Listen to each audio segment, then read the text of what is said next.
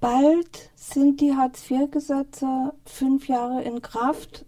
Deshalb ist es Zeit für ein Resümee. Und hier geht es also um Kosten der Unterkunft und prekäres Wohnen. Zu Beginn der Einführung der Hartz-IV-Gesetze wurde als zentrale Anlaufstelle der Ombudsrat in Berlin eingerichtet. Nach eineinhalb Jahren Tätigkeit hat er in seinem Abschlussbericht festgehalten, dass die meisten Beschwerden das Wohnen betreffen und dass eine bundeseinheitliche Regelung der Kosten der Unterkunft als Ausgangsbasis für diesen Bereich dringend nötig wäre. Kosten der Unterkunft nennen wir in der Folge auch kurz KDU. Aber gerade das Gegenteil zu einer bundeseinheitlichen Regelung ist seither eingetreten. Dieser sensible Bereich menschlicher Existenz, eine Wohnung ist schließlich mehr als eine Unterkunft, wurde zunehmend dereguliert. Gegenüber Zeiten, in denen das Bundessozialhilfegesetz noch seine Gültigkeit hatte,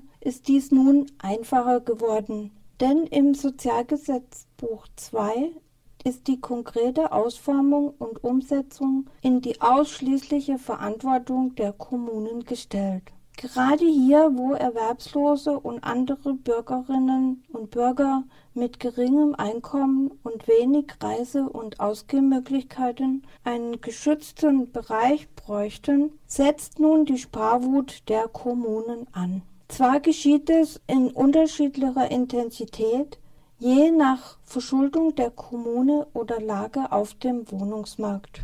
Eine allgemein spürbare Verschärfung hat sich jedoch durch die zum 1. Januar 2009 von der Bundesregierung ohne vorherige Beteiligung der kommunalen Spitzenverbände durchgesetzte Gesetzesänderung ergeben. Der Bund hat seinen Anteil an der Finanzierung der KDU von 29,2 Prozent auf 26 Prozent abgesenkt. Damit konnte er den Kommunen den schwarzen Peter zuschieben. Begründet hat er dies durch die damalig abnehmende Gesamtanzahl der Bedarfsgemeinschaften, wobei aber unberücksichtigt blieb, dass die zahlenmäßige Höhe der KDU stetig angestiegen war, mit verursacht durch explodierende Energiekosten.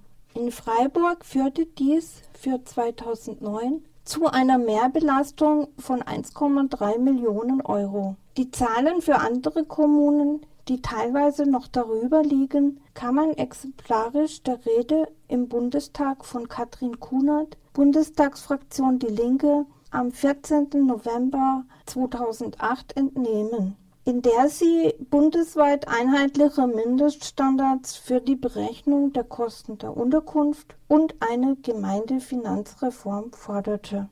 Die Kommunalverwaltungen gaben und geben diese kostenmäßige Mehrbelastung generell weiter an die Leistungsempfängerinnen und Empfänger, indem sie den Argen und Jobcentern durch interne Dienstanweisungen Einsparauflagen machen oder sie zu immer rigiderem Umsetzen der Kann-Bestimmungen des Paragraph 22 des Sozialgesetzbuch 2 drängen. Bei uns, wo eine große Wohnungsnot herrscht, wirkt sich dies so aus, dass diejenigen, die umziehen wollen, nicht dürfen und diejenigen, die nicht umziehen wollen, es müssen. Für bedürftige Bürgerinnen und ihre Kinder ist also die Freizügigkeit weitgehend abgeschafft. Vor allem, wenn sie, zum Beispiel gesundheitsbedingt, von einem Bundesland in ein anderes umziehen wollen und der Umzug nicht durch Aufnahme einer Beschäftigung erforderlich ist. Dies gilt natürlich für Bürger genauso. Hierzu braucht man nun eine Genehmigung von der Zuzugsbehörde. Das hatten wir doch schon einmal. Halt durch, auch wenn du allein bist, halt durch. Schmeiß jetzt nicht alles hin, halt durch. Und irgendwann wirst du verstehen, dass es jedem einmal so geht. Und wenn ein Sturm dich in die Knie zwingt, halt dein Gesicht einfach gegen den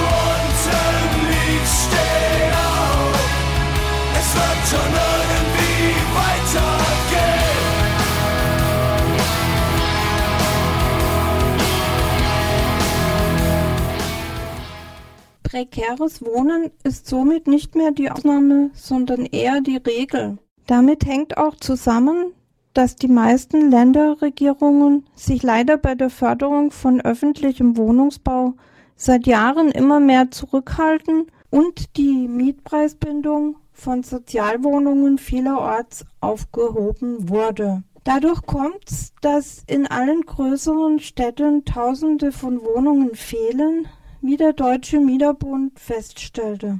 Allein in Baden-Württemberg müssten jährlich 50.000 Wohnungen neu gebaut werden, um den Wohnungsmangel zu überwinden. Angesichts dieser Lage müssten doch eigentlich Eigeninitiativen der Bürger und Bürgerinnen bei der Beschaffung von bezahlbarem Wohnraum belohnt werden. Leider ist dem nicht so. Junge Leute, die das Leben im Wagen gewählt haben, und damit den städtischen Wohnungsmarkt entlasten, werden drangsaliert und mit hohen Geldforderungen konfrontiert, sodass man annehmen muss, es wäre der Kommune Freiburg am liebsten, wenn sie weiterzögen. Ähnliches muss man feststellen, wenn Studenten sich mit symbolischen Hausbesetzungen selber helfen, weil es ihnen vielleicht zu lange dauert, sich auf die 800 Menschen und mehr umfassende Wohnungssucherinnen und Sucherliste einzutragen. Selbst wenn die Gebäude nachweislich leer stehen und standen, wird solchen Initiativen gegenwärtig immer mit Repressionen begegnet. Ein besonders ausgeprägtes Beispiel einer solchen Selbsthilfemaßnahme, die in das Visier von unterschiedlichen Interessenlagen kommunaler Wohnungspolitik geraten ist, kann man im Freiburger Hausverein Wonhalde 1a finden. Das Arbeitsweltradio berichtete am 1. Juli darüber, wie das Interesse des Hausvereins, bezahlbaren Wohnraum zu erhalten, von den Behörden gegen die Not anderer bedürftiger Randgruppen wie Flüchtlingsfamilien oder Obdachlose ausgespielt wurden. Das Ziel war, eine schnelle Entmietung und einen geplanten Abriss des Hauses durchzusetzen.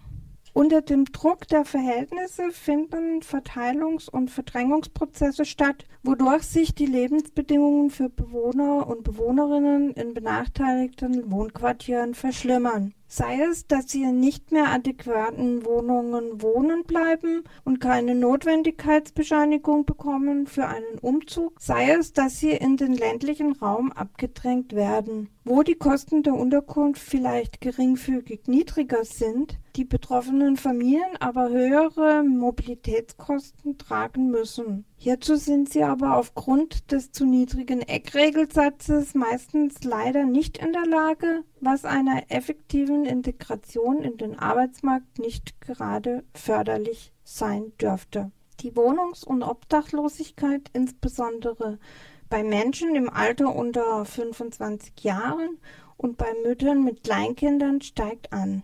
Oft sind Beziehungsprobleme und familiäre Krisen der Auslöser, da Familien- und Sozialbeziehungen durch die zunehmenden Kontrollen wie Hausbesuche, Konstrukte wie Bedarfs- und Einstandsgemeinschaften und die sanktionsbewährten Mitwirkungs- und Auskunftsverpflichtungen in unerträglichem Maß belastet werden Deshalb musste in Freiburg vor zwei Jahren eine eigenständige Notunterkunft für obdachlose Frauen eröffnet werden. Im Spannungsfeld zwischen Modernisierung und Privatisierung städtischer Wohnungen, Wegfall der Mietpreisbindung, Preissteigerungen bei Energie, Nahrung und Gesundheit, von Lohnsenkung und Abbau von Sozialleistungen und sozialen Rechten wird die Wohnung immer mehr zum Gefängnis. Wegen mangelnden preiswerten Wohnungsaussichten sitzen viele in der Mausefalle, meint deshalb Karin von der Berliner Kampagne gegen Zwangsumzüge.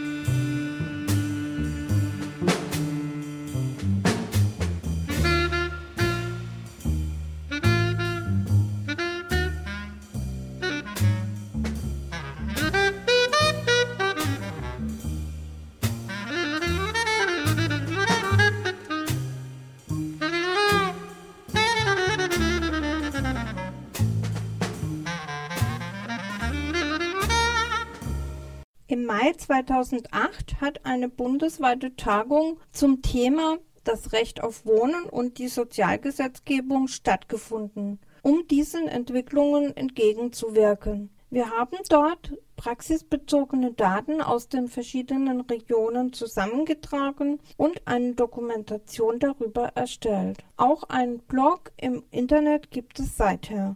Dazu später mehr am Ende des Beitrags. Die Anwesenden stellten dort fest, dass man fordern müsse, dass das bedrohte Grundrecht auf menschenwürdigen Wohnraum bei uns verfassungsmäßig verankert werden müsse. So wie es in Frankreich nun im letzten Jahr durch spektakuläre Aktionen von Obdachlosen erzwungen wurde. Ein wichtiges Ergebnis war, dass die Einführung eines regional angepassten Wohnbudgets für die Betroffenen als auch die Arbeitsverwaltung einen großen Fortschritt bedeuten würde und zudem viele Bürgerinnen und Bürger dazu anregen würde, ihre Rechte als Mieter und Mieterinnen einzufordern oder sich energiebewusst und ökologisch sinnvoll zu verhalten. Unter den jetzigen KDU-Regelungen wird ihnen jedoch jede Einsparnis, Mietminderung oder Rückzahlung von der Leistung abgezogen, was sehr entmotivierend und entpolitisierend sich auswirkt.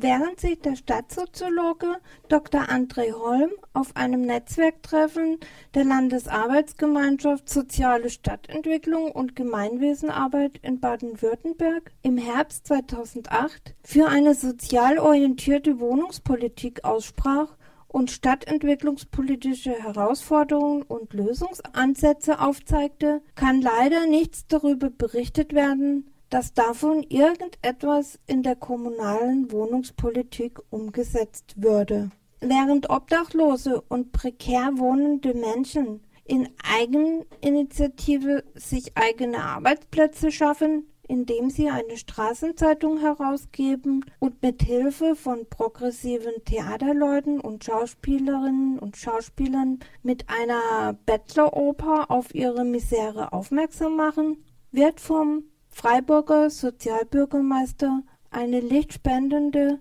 sogenannte Säule der Toleranz für 17.000 Euro aufgestellt. Damit wird der belebteste Platz in der Freiburger Innenstadt ausgeleuchtet. Und so soll Übergriffen, Belästigungen und Ruhestörungen vorgebeugt werden. Wo man sich also in der Öffentlichkeit noch treffen darf, wenn man es zu Hause nicht mehr aushält und man keine Mittel zum Konsum hat, ist ein Rätsel. Und so habe ich hier noch einen guten Anlass, auf die These des Politikwissenschaftlers Volker Eick aufmerksam zu machen, der die Verdrängungs- und Verteilungskämpfe im städtischen Raum umschreibt mit The Poor Policing the Poor. So heißt auch das Buch, beziehungsweise das kommt in dem Buch vor, von dem auch schon im Arbeitsweltradio ähm, die Rede war. Also sinngemäß bedeutet es, die Armen disziplinieren sich selbst. Zum Beispiel mit Hilfe von sogenannten 1-Euro-Arbeitsgelegenheiten, wo sie als Wächter, Ordner, Sicherheitskräfte im öffentlichen Stadtraum eingesetzt werden. Není doma vždycky všechno tak, jak by to žena měla v plánu. Celý večer čekáte a pak on přijde o nekřičí, u nás se nespílá, u nás je zvláštní idyla. Tichá, tichá,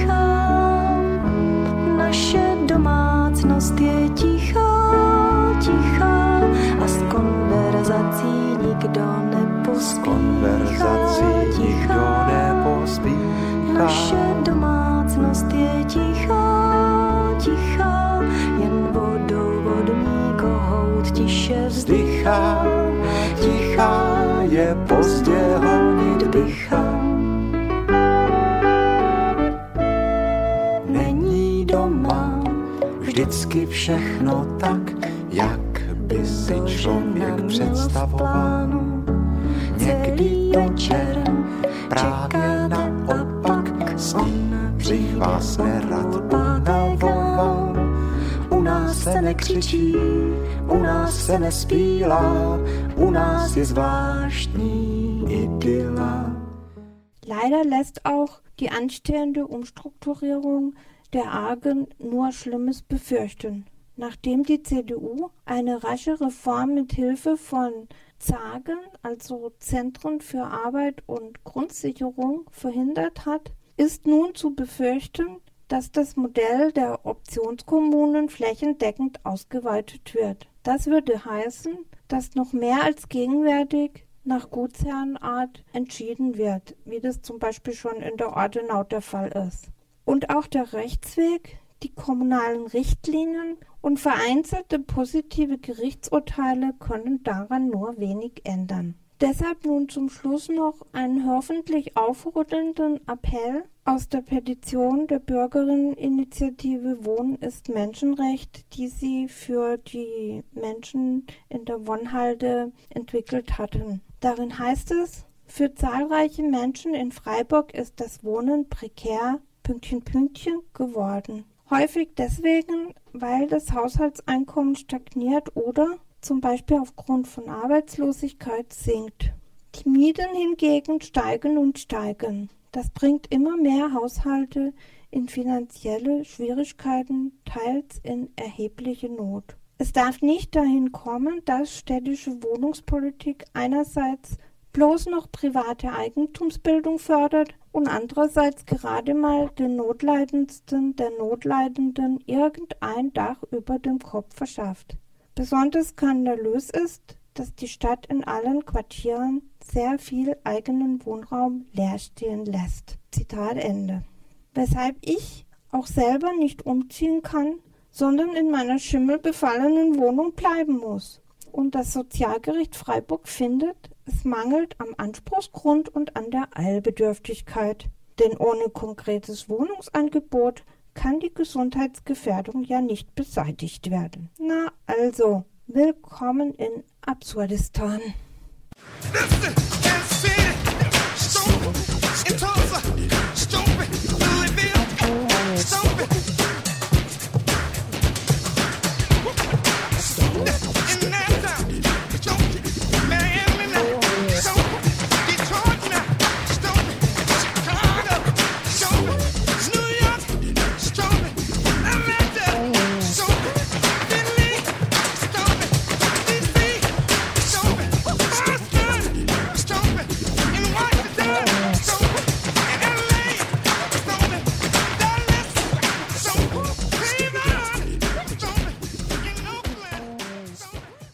Informationen zum Wohnbudget und zum Blog findet ihr unter der Website www.habitants, so wie das englische Wort h-a-b-i-t-a-n-t-s.de slash blogs slash Wohnrecht. Dort könnt ihr auch die erwähnte Dokumentation, das Recht auf Wohnen und die Sozialgesetzgebung in Deutschland herunterladen und es gibt einen Blog, an dem man sich beteiligen kann. Die Dokumentation ist direkt auf der Website zu finden, die Informationen zum Wohnbudget unter Strategievorschläge. Das erwähnte Konzept bzw. Referat von Dr. André Holm, sozialorientierte Wohnungspolitik, stadtentwicklungspolitische Herausforderungen und Lösungsansätze, könnt ihr bei ihm selbst per E-Mail bekommen unter holm em.uni-frankfurt.de oder bei der Landesarbeitsgemeinschaft Soziale Stadtentwicklung Baden-Württemberg bei gerald.lackenberger.nachbarschaftswerk.de. Zum Schluss möchten wir noch auf eine Broschüre des Niedervereins zu diesem Thema aufmerksam machen. Und zwar heißt die Hartz IV Unterkunftskosten und Heizkosten Sie wurde erstellt von Dr. Franz Georg Rips, das ist der Miederbund-Präsident, und dem Rechtsanwalt Holger Gautsch aus Dortmund. Sie kostet 6,90 Euro und kann bestellt werden unter www.miederbund.de zuzüglich Versandkosten oder man kann sie auch direkt bei allen Mietervereinen bekommen, also in Freiburg in der hiesigen Geschäftsstelle in der Marchstraße 1 in 79 106 Freiburg zu den üblichen Bürozeiten. Man hat uns nicht gefragt, als wir noch kein Gesicht, ob wir leben wollten oder lieber nicht. Jetzt gehe ich allein durch eine große Stadt und ich weiß nicht, ob sie mich lieb hat.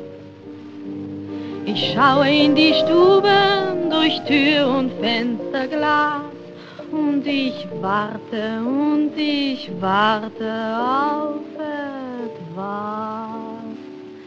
Wenn ich mir was wünschen dürfte, käme ich in Verlegenheit, was ich mir denn wünschen sollte, eine schlimme oder gute Zeit.